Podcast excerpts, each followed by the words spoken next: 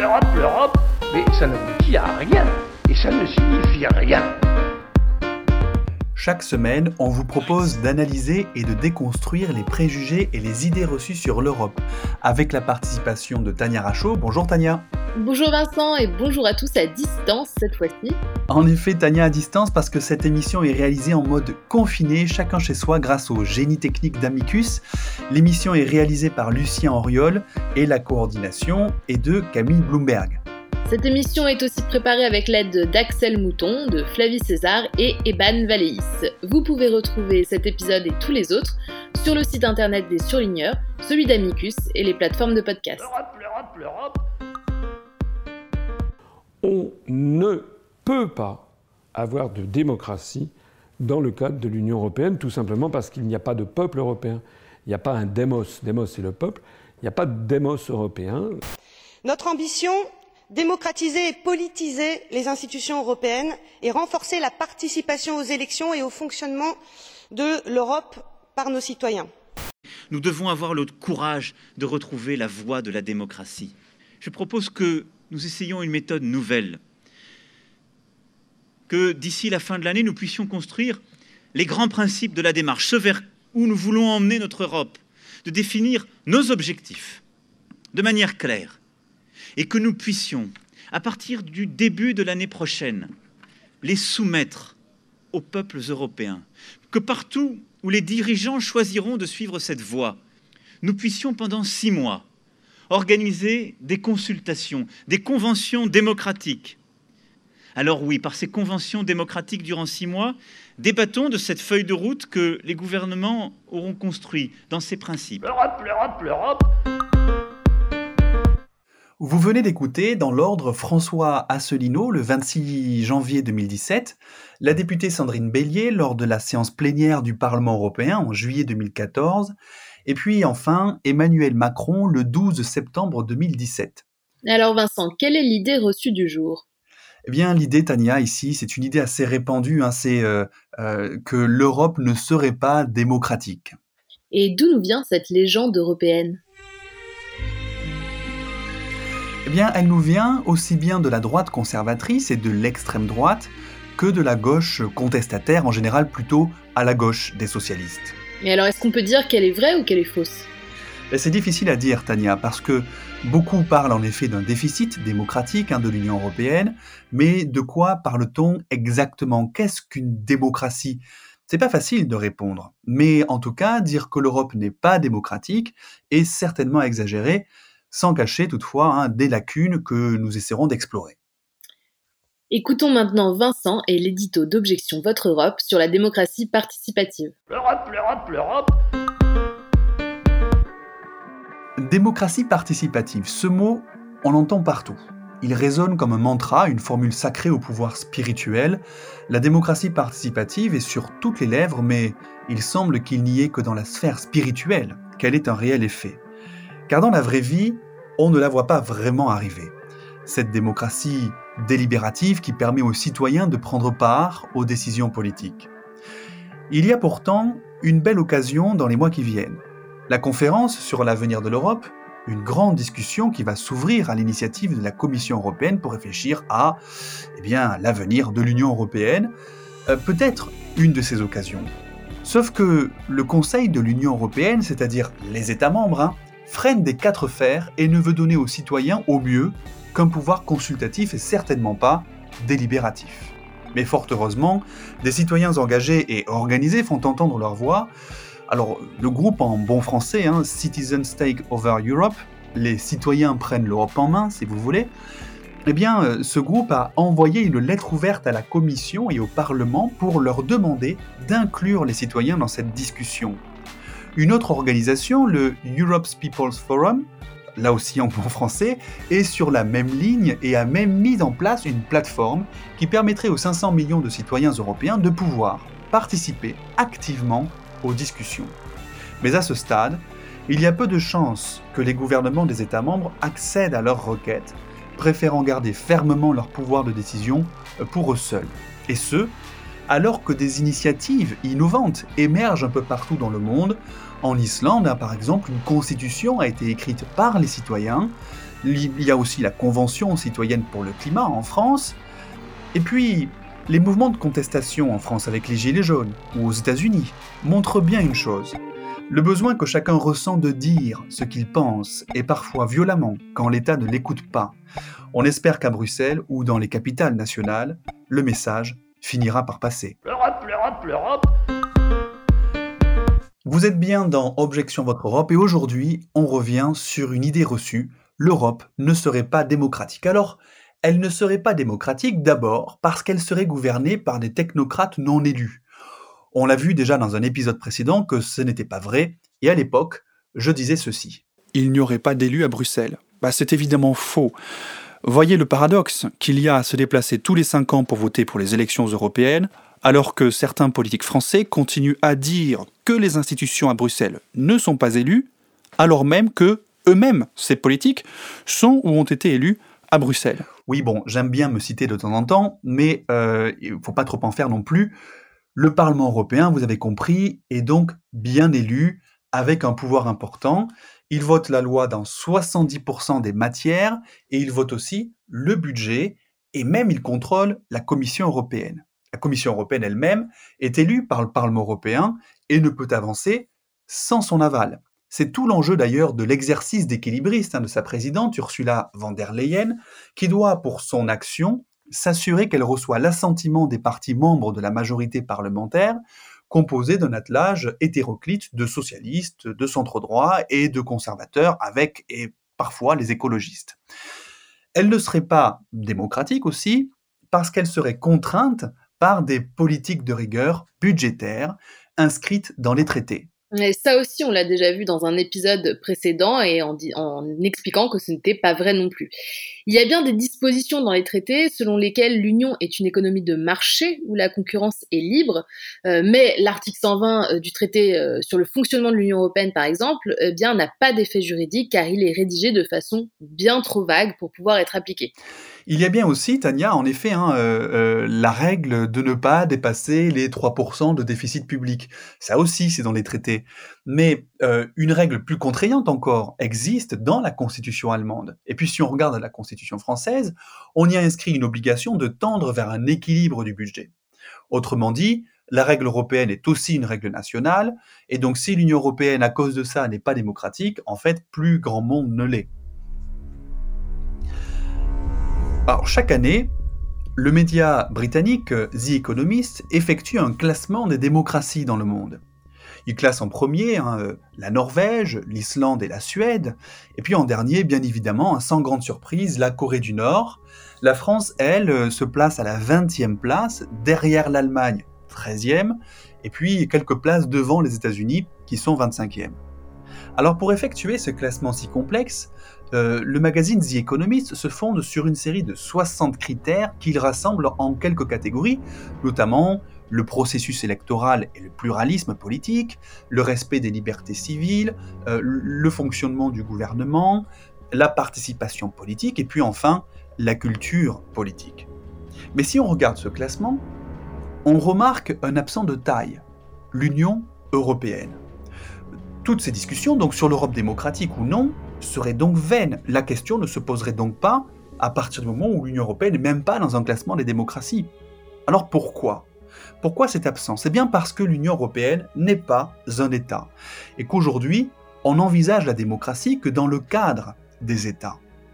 L'Union européenne n'a donc pas à être démocratique ou non démocratique, la question ne se poserait donc tout simplement pas.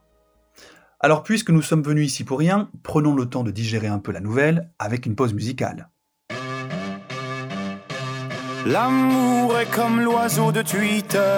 On est bleu de lui seulement pour 48 heures. D'abord on s'affilie, ensuite on se follow. On en devient fêlé et on finit solo. Regarde à toi. Et à tous ceux qui vous like, les sourires en plastique sont souvent des coups d'hashtag. Regarde à toi. Ah les amis, les potes ou les followers, vous faites erreur, vous avez juste la cote. Regarde à toi.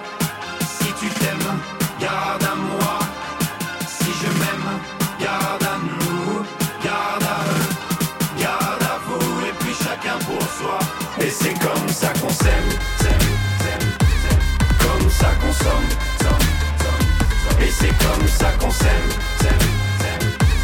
comme ça qu'on somme, et c'est comme ça qu'on s'aime, s'aime, s'aime, s'aime, comme ça qu'on somme, somme, somme, somme, et c'est comme ça qu'on s'aime, s'aime, s'aime, s'aime, comme ça qu'on somme, somme, somme, somme. L'amour est enfant de la consommation.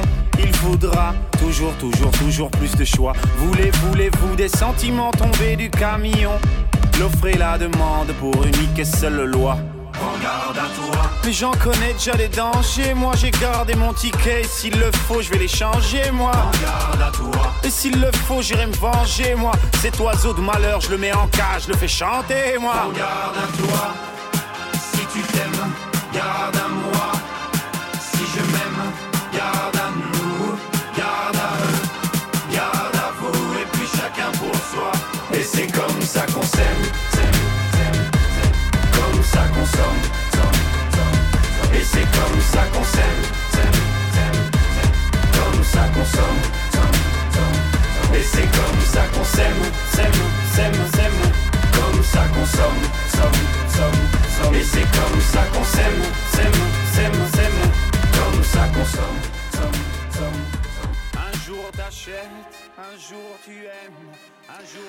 Vous êtes toujours dans Objection Votre Europe et vous venez d'écouter Carmen de Stromae.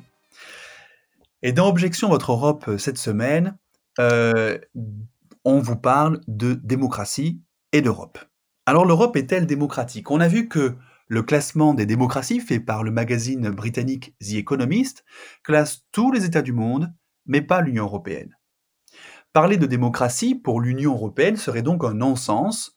Pourquoi d'ailleurs en parle-t-on hein, si l'Union n'est pas un État? Mais il y a une lacune dans ce classement. L'Union exerce des fonctions qui sont normalement dévolues aux États.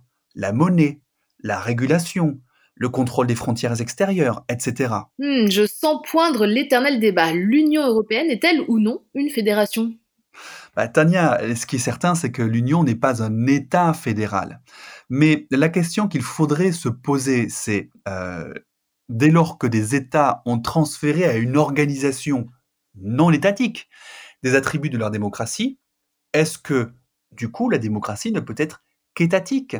C'est l'avis d'un juriste éminent comme Hans Kelsen qui considère que l'état de droit, ce qui cela dit ne correspond pas tout à fait hein, à la définition de la démocratie, eh bien l'état de droit se conçoit dans un système avec à son sommet une cour constitutionnelle qui assure le respect des droits. Donc tout ça se passe dans un État.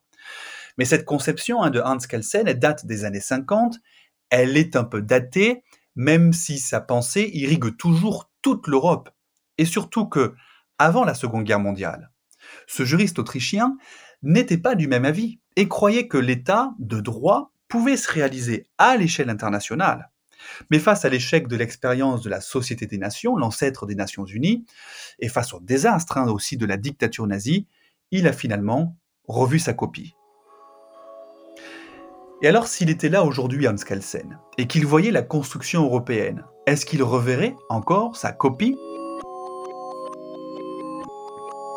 En tout cas, d'autres penseurs plus contemporains pensent que la démocratie peut être exercée aussi au niveau européen.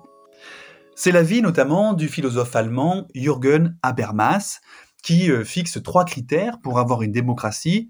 Et euh, pour le coup, pour lui, cette démocratie, si on suit ces trois critères, eh bien, ça n'a pas besoin d'être un État.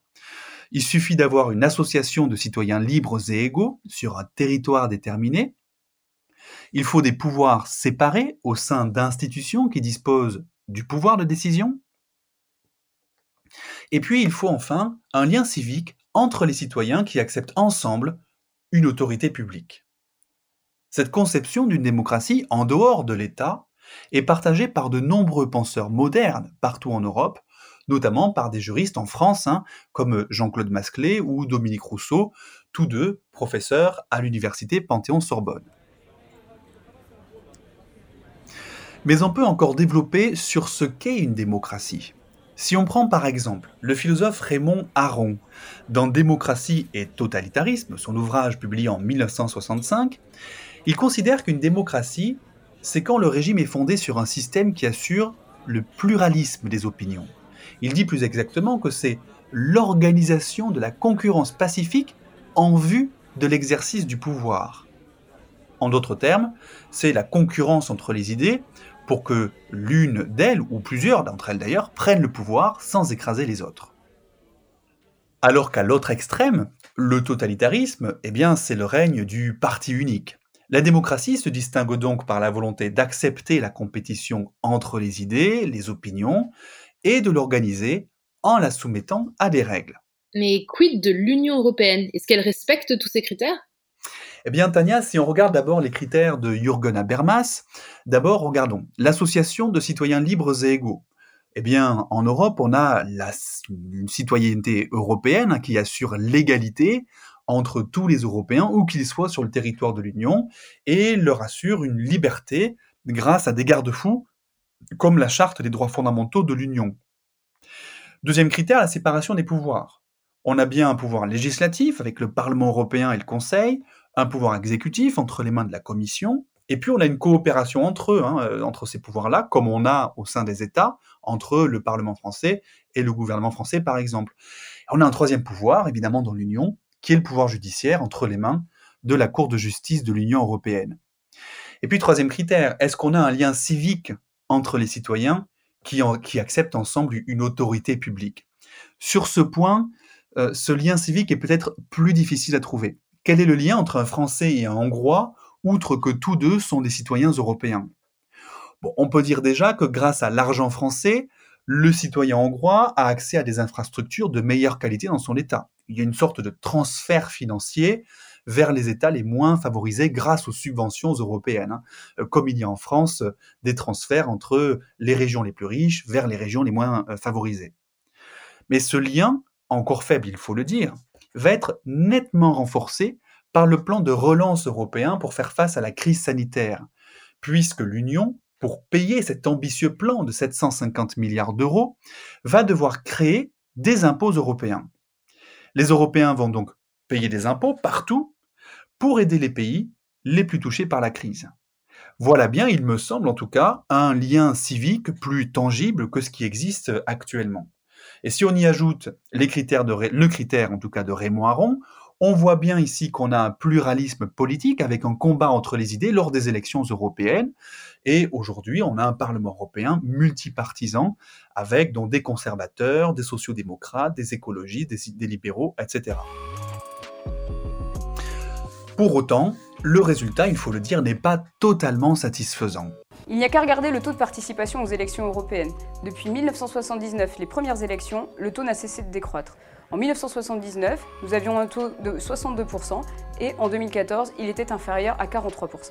Il y a déjà un grand écart entre les électeurs des petits États et ceux des grands États. Les électeurs des petits États ayant plus de poids dans les élections européennes que ceux des grands États. Et puis, il faut dire aussi qu'il y a une faible participation des citoyens dans la fabrication de la loi européenne. On parlait au début de démocratie participative. Euh, il y a des débats partout en Europe hein, sur ce sujet.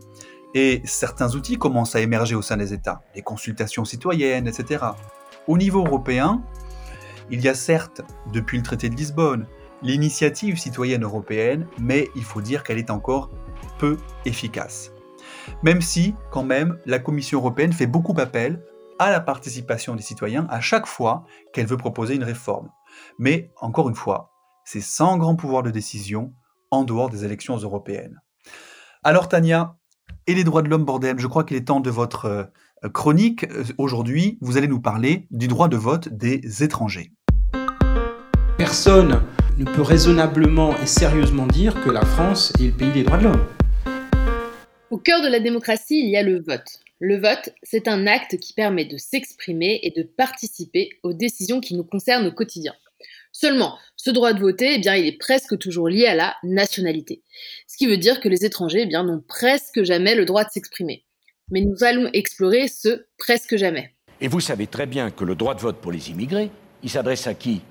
Il s'adresse pas aux Canadiens, il s'adresse pas aux Américains, il s'adresse pour l'essentiel à ce qu'est la réalité de l'immigration française, qui est une immigration africaine, Afrique du Nord, Afrique subsaharienne. Ce qu'on vient d'entendre, c'est une sortie clairement gênante de Nicolas Sarkozy en plein débat pour les élections présidentielles en 2012 face à François Hollande. Avant d'entrer dans le vif du sujet, il faut distinguer étranger et étranger. Alors, pas à la façon de Nicolas Sarkozy, mais euh, entre les citoyens européens qui ont des droits différents des non-européens. L'Union européenne a effectivement prévu que tous les citoyens européens qui résident en dehors de leur pays peuvent participer et être élus aux élections locales, donc principalement les municipales chez nous, et aux élections européennes, ce qui est logique. Bon, en France, on a quand même mis quelques barrières à tout ça, surtout du côté de l'éligibilité les citoyens européens pas français eh ne pourront pas être maires ni adjoints au maire et ne peuvent pas participer à l'élection des sénateurs si jamais ils ont quand même réussi à être conseillers municipaux. Pourquoi cette limite si l'étranger est intégré? Bon, franchement, je n'ai pas de réponse. Mais précisons donc que le droit de vote des citoyens européens se fait sans conditions particulières, euh, sauf si la population des citoyens étrangers dans le pays est supérieure à 20% alors seulement il est possible d'exiger une ancienneté de résidence. Et le seul exemple qui existe, c'est le Luxembourg, qui accueille euh, bah, beaucoup d'institutions de l'Union européenne et les citoyens qui vont avec. Ensuite, pour les non-européens, il était question de leur permettre aussi de voter, et c'était même une promesse de campagne de François Hollande, justement, qui a été clairement enterrée en 2014-2015 et qui ne semble pas revenir dans les débats. Apparemment, c'est trop compliqué, ou alors euh, certains proposent un référendum sur la question. Et pourtant, cette possibilité existe dans 16 pays de l'Union européenne, particulièrement en Scandinavie et au Benelux. C'est même possible dans des pays, disons, un peu plus fermés aux étrangers, comme la Hongrie. Les étrangers peuvent y voter pour les élections locales, bon seulement, mais en même temps, ce sont celles qui, concernent, qui nous concernent le plus directement. Dans d'autres pays comme l'Espagne ou le Portugal, les étrangers peuvent voter si leur pays permet aussi le vote des étrangers, donc il y a une question de réciprocité qu'il faut regarder au cas par cas. Le Royaume-Uni va plus loin, ou presque, tous les ressortissants du Commonwealth ont des droits électoraux identiques aux Britanniques, alors même que les citoyens européens au Royaume-Uni ne pourront plus voter post-Brexit. Euh, concrètement, le Commonwealth, c'est euh, quand même une cinquantaine de pays qui étaient liés au Royaume-Uni, notamment en tant qu'ancienne colonie. Alors il s'agit par exemple de l'Inde, du Ghana, du Nigeria ou encore de l'Australie, euh, avec lesquels donc le Royaume-Uni a conservé des liens forts. Réécoutons Nicolas Sarkozy lors de ce débat face à Hollande sur la question du vote des étrangers au municipal.